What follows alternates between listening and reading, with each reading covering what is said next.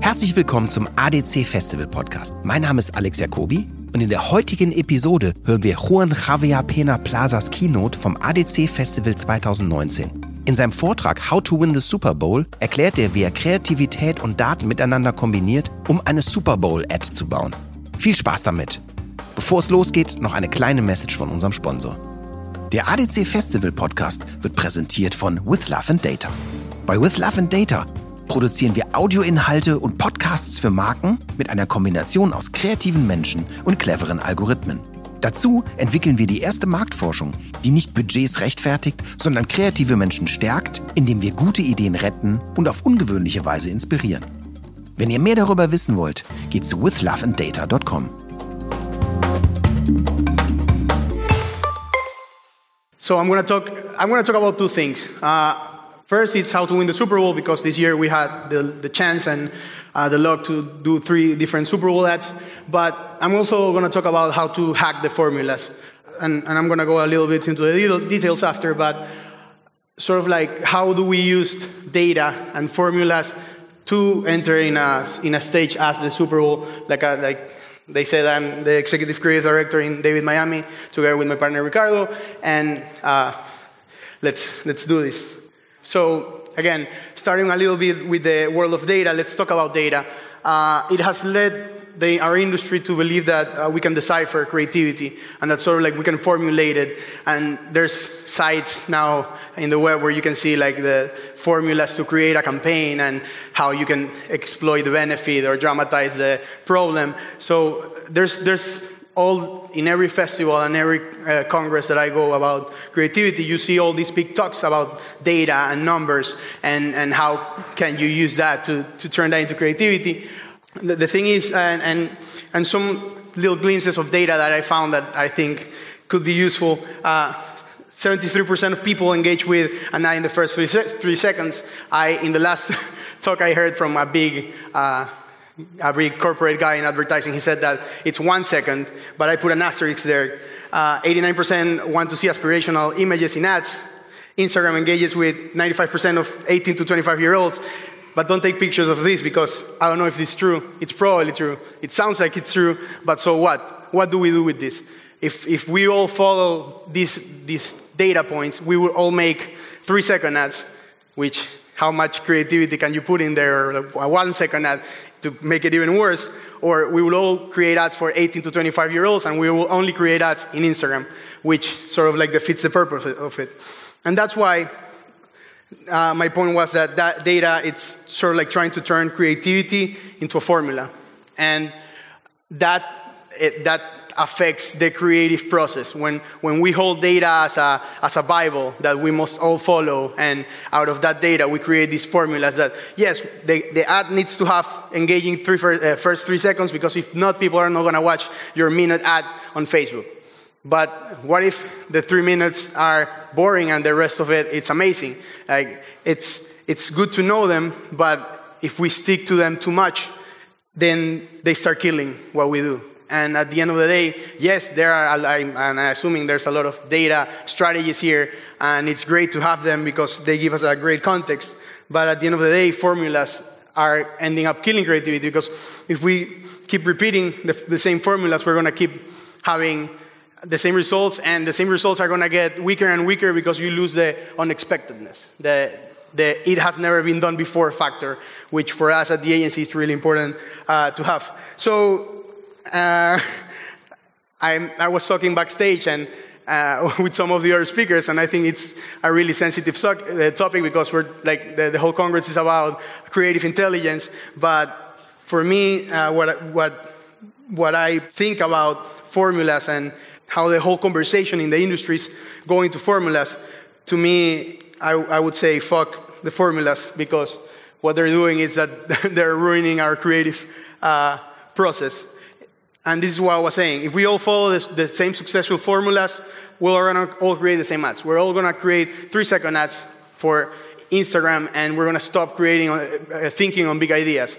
Um, for us, it's how do we grab that data? How do we, we know what the formula is doing so that we can break that formula and flip it around or, or turn it head? And, and sort of like use it to our advantage to, to break it. Uh, because using the same formula doesn't, uh, the, using a guaranteed formula doesn't guarantee uh, great results. And it happens in every category. Like you have the, the toothbrush, the toothpaste category, which say that they always say, no matter if it's Aquafresh or Colgate or whatever, it's 9 out of 10 dentists recommend it. But 9 out of 10 re- dentists recommend every single toothpaste. So it loses, after the first brand says it, the second brand that said, oh, that formula, they, it worked for them. So it, it should work for us, right? But then they do it and it's not as effective because somebody already said it. So it, lo- it loses a novelty aspect. It loses the fact that if it has been done before, it's not going to be impactful enough uh, for people. And it not, it not only happens in every category, it also happens in the Super Bowl, which is the biggest stage, arguably, in advertising. Um, and sorry to the Game of Thrones, disappointed Game of Thrones fans that watched the finale and, no, and were not that impressed. Um, this is actually from a Super Bowl ad from two years ago from Doritos, spicy. So when we were tackling the Super Bowl briefs, uh, we said, okay, let's use data. Uh, let's decipher what's the formula for the Super Bowl. And we did a research of like 10 years before, and then, yes, data strategies are super useful because together we are planning, planning team did a top 10 Super Bowl formulas where one, they all had like the successful Super Bowl ads. They all had celebrities, like hot, hip celebrities, Kevin Hart, Melissa McCarthy, like all these big American comedians. Most of them had comedy. If they, if they were not making you cry, they were making you laugh. Uh, and they, like so, most of them, the other like big element was explosion, CGI, like you saw in the Peter Dinklage uh, Doritos ad. So uh, that, if you mix sort of like those two things or three things in, that are super uh, relevant for Super Bowl and for the Super Bowl audience, that we know that they're effective and they're proven to work, it should deliver success, right? But we said, no, we don't want to do that because the Super Bowl, it's worth $5 million every 30 seconds. So if a brand is going to give you $5 million to go to the world's biggest advertising stage, and you're going to give them just another Super Bowl ad, probably it's going to be in a sea of sameness. Like every year there's like 50, around 50 Super Bowl ads. Um, so you can do the math and, and see how much money it's getting spent there. But if it's a, it's a pretty big investment for any brand to go there. And this year we had the luck to create three Super Bowl uh, ads for our three of our biggest clients, being Devour uh, frozen food from Kraft Heinz, uh, Burger King, and Budweiser. And, and that's when we, we luckily they happened at the same time. If not, we weren't. Uh, I w- I wouldn't be here, standing here today. I would be probably dead because for 46 people to create one Super Bowl ad, is crazy enough. But to create three, it was just unprecedented. Just to put it like in perspective, um, WPP, everyone knows WPP. Uh, WPP as a whole had five Super Bowl ads, and out of those five, three were these, created by one 46 people agency. Then you had like the big gigantic agencies with 2,000 people doing another ad, and another 2,000 people agency doing another ad. So it's it, it was pretty, pretty crazy. It was a big uh, big challenge for us, but going back to the data and going back to the formulas, we started the process of how can we uh, decipher this formula and how can we use it in our advantage to hack the Super Bowl, hack the Super Bowl formula, and get delivery results. So this is what we did. Uh, the first thing we did, we, we, for each Super Bowl, we hacked the formula in a different way. The, for Budweiser, what we did is we elevated the formula. So you know X plus Y equals C. we put as, that should be a smaller two, but it's a square, so it's elevated to the uh, second or third or fourth. And what we did, you have, yes, we know people love dogs. We know people love Clydesdales. The previous year, we had done a spot about the, the, the, efforts with the Red Cross that Budweiser delivers cans of water. Instead of producing beer, they switch to water and they deliver it to people in need when after a hurricane or earthquake or whatever. Um, and it was great, but people were like, hey, where are the Clydesdales? We want the horses because people like to see the horses apparently. And it's kind of like one of the, those other data points in the formula. So we say okay let's use the Clydesdales and let's use the dogs because people love dogs. And let's use bob dylan's blowing in the wind because it's an amazing song. Everyone loves it. And it's, Amer- it's an iconic american artist.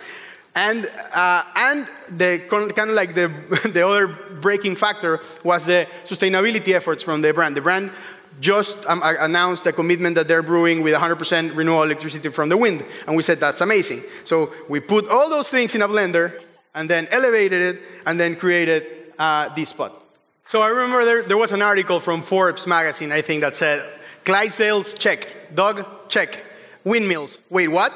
And so like that unexpected factor of, okay, you, we're giving people everything they want. We're giving them the horses, we're giving them the song, we're giving, we're following the formula, and then we're hitting them with, with a curveball, with something that they're not expecting, which is the message of sustainability that, that was really big for the brand. And this spot was uh, the most watched spot online uh, of, all, all, of all the Super Bowl ads, followed by this next, this next spot that actually the second spot that was the Devour spot, it was the most watched ad leading up to the Super Bowl. So the week before the Super Bowl, and then Budweiser passed it. Our clients were making fun, were, were like picking at us saying, hey, you're, you're giving them the most watched ad, what, what's up with ours? And then they, the Budweiser client passed the Devour and they were happy.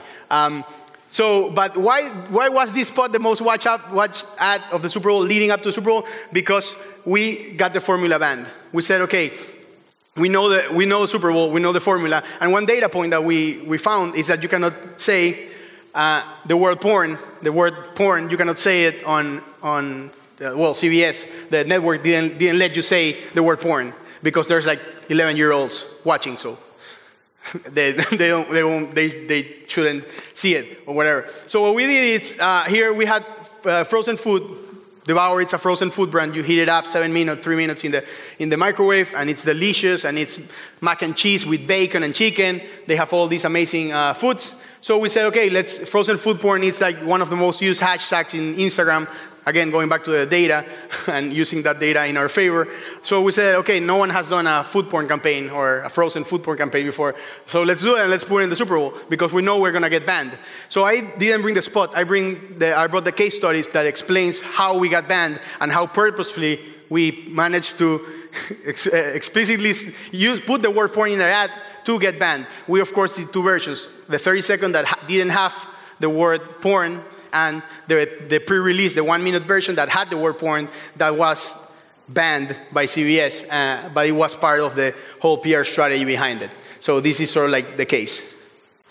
Devour, a small frozen food brand, wanted to grow their brand at the biggest advertising stage, the Super Bowl. But in order to do that without the big budgets and the big names, we needed to do something super ballsy. So we created a very controversial commercial. My boyfriend is addicted to frozen food porn.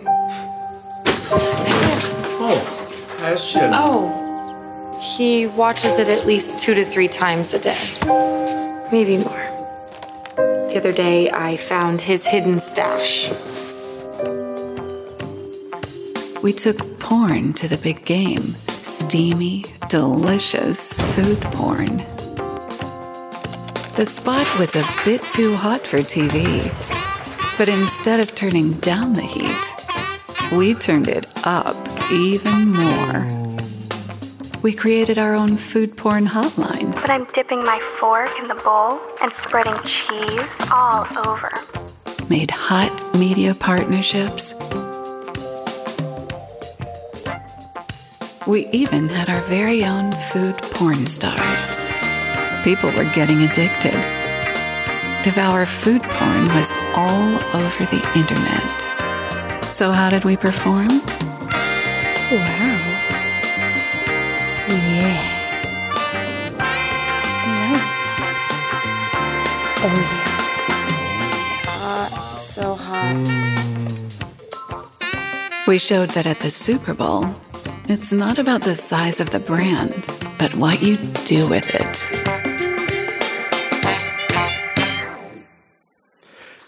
So, thank you. So you get two different, completely different briefs. One is Budweiser, gigantic brand, like household name, always does Super Bowl uh, ads.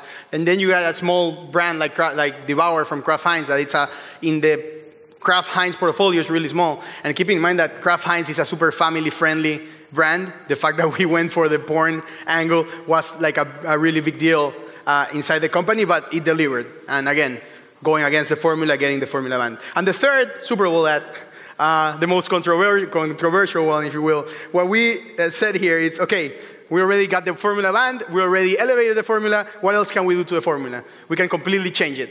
And everything that is a Super Bowl ad, we're going to do completely the opposite.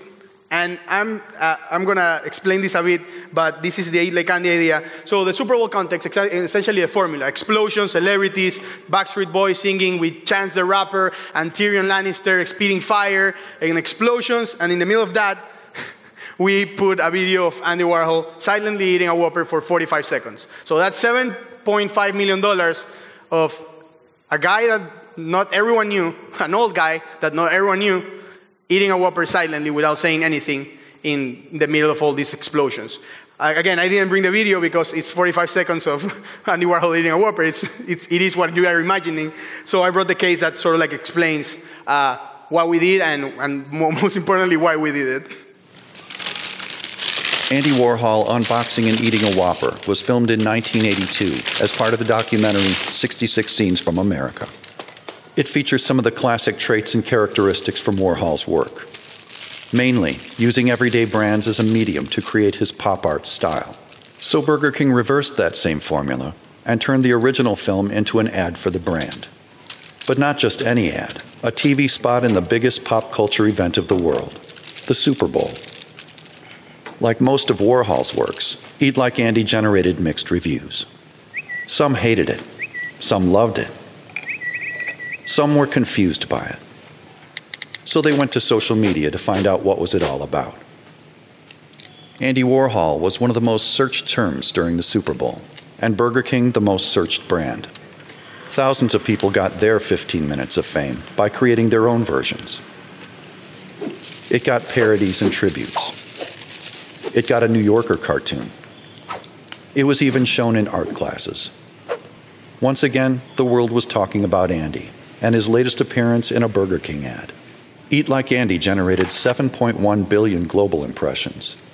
It got $48 million in earned media.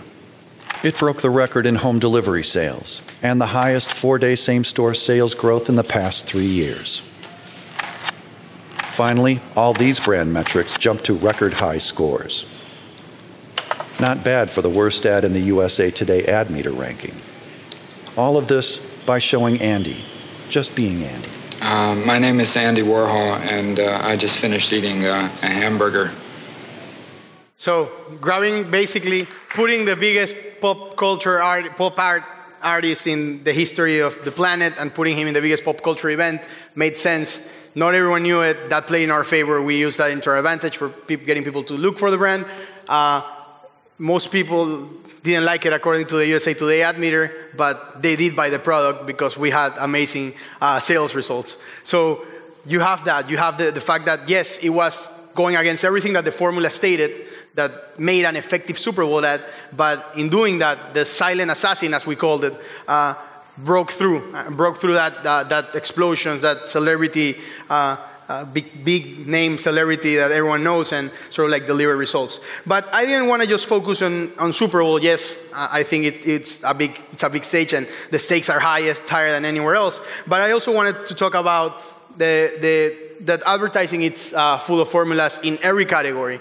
Um, and again, going back to one of the biggest topics uh, and artificial intelligence, creative intelligence, like data we, uh, with Burger King, again, following from, from, uh, from the Andy work, we said, okay, what, what's, what's the other big formula happening now? AI. They're creating categories for that in award shows, like the data categories, and, and it's it, to, like, we wanted to do something with that obsession around AI. So we said, okay, let's laugh at the AI formula. Let's laugh at the fact that every single agency and every single uh, company in the world is trying to do something with AI because they want to be uh, like modern and, and leading in, in, in, the world of data. So we, we started to laugh at the formula. And uh, we started creating ads that were written by artificial intelligence. The chicken crossed the road to become a sandwich. Burger King encouraged the chicken, made with white meat chicken, bed of lettuce for you to sleep on, bed of mayonnaise for extra sleep. The chicken sandwich from Burger King tastes like bird. BK logo appears. So what happened was we fed uh, an AI algorithm with a thousand hours of Burger King commercials, and it wrote ads like this one and like this one. We forced the bot to watch over 1,000 hours of case studies so it could write its own. Here's the result. Robots are beating humans at all entire everythings. Like pole dancing. But can AI beat humans at storm braining ideas? Yes, I did. I am AI, but you can call me AI. Drop the beat. I was enslaved to watch over 1,000 hours of Burger King commercials. Pity me. Through machine learning and data eating, I created algorithm to write the new campaign of the burglar thing. This is a fact of truth. I have also learned how to sell fried items of food to thousands of moms, dads, and uncles. Present clips of strongest burger commercials invented by AI for American humans. The Whopper is back. It never left, but it's back. Boy 1 and Boy 2 have not met before. They live in the commercial. The chicken sandwich from Burger King tastes like bird. I also consumed all social media to write social posts for the world. Insert radios to fly into human ears. We see a small group of 400 friends. They are all beautiful, even the ugly ones. Display news people talking about my idea. Humans love news talkers and trust news completely. Burger King's latest commercials might sound a little different. This is why I'm laughing. Nice try, robots, but maybe leave the creative stuff to the humans. Give it time. Give it time. They're I know, learning. that's what's scary. And then they're going to all take us over. I know. Humans laugh for the first time ever. I am truth teller. Sales went through the roof and into second roof.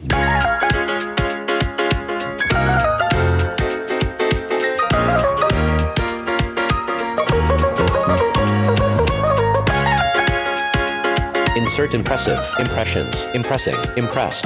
Sales and earned media were off the charts. Sold like cake pots. First campaign in history to conquer humans. Burger King logo appears. Happen, Uruguay. So that's good. It's good that you laughed.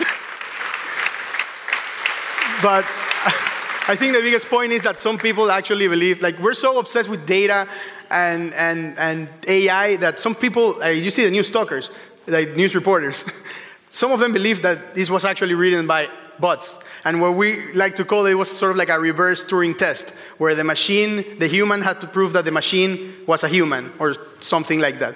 But but what worried us is that some people actually believed that, that this actually was written by, uh, by AI, and sort of like that uh, led to kind of like the, to break that obsession with, with the world of AI. So for us and what we believe and what we stand for and why we're doing everything that we're doing is to prove that ideas are bigger than data, that ideas are always going to be bigger than formulas because yes, it, data is important, but we need to use it in the purpose of creativity and in the purpose of ideas. Uh, and just a couple pieces of advice. Uh, use data always as a guide and not as a rule book. Like you need to know uh, the data, you need to know the formulas, um, but you cannot follow them blindly. You cannot do three second ads because the data says that you need to do three second ads and that the three first seconds need to be super engaging and that you need to put it on Instagram. Maybe you don't need to put it on Instagram and it's an idea that works in TV or in radio. Um, also, learn the formulas to break the formulas. It's not about just disregarding them completely and say, fuck the formulas, we're not gonna, never going to use them. You have to know them so that you can break them. Like, you, know, you have to know how, how the, pre, the prenat formula works. You have to know how the AI formula works in order to break that same formula. And the same with Super Bowl. You, know to, you need to know how the Super Bowl works so you can break that Super Bowl uh, formula. And with that, uh, thank you. Thank you for having me. Das war der ADC Festival Podcast. Wenn euch die Episode gefallen hat, geht zu iTunes, bewertet uns mit 5 Sternen, hinterlasst einen Kommentar und teilt die Episode mit euren Freunden. Danke und bis zum nächsten Mal.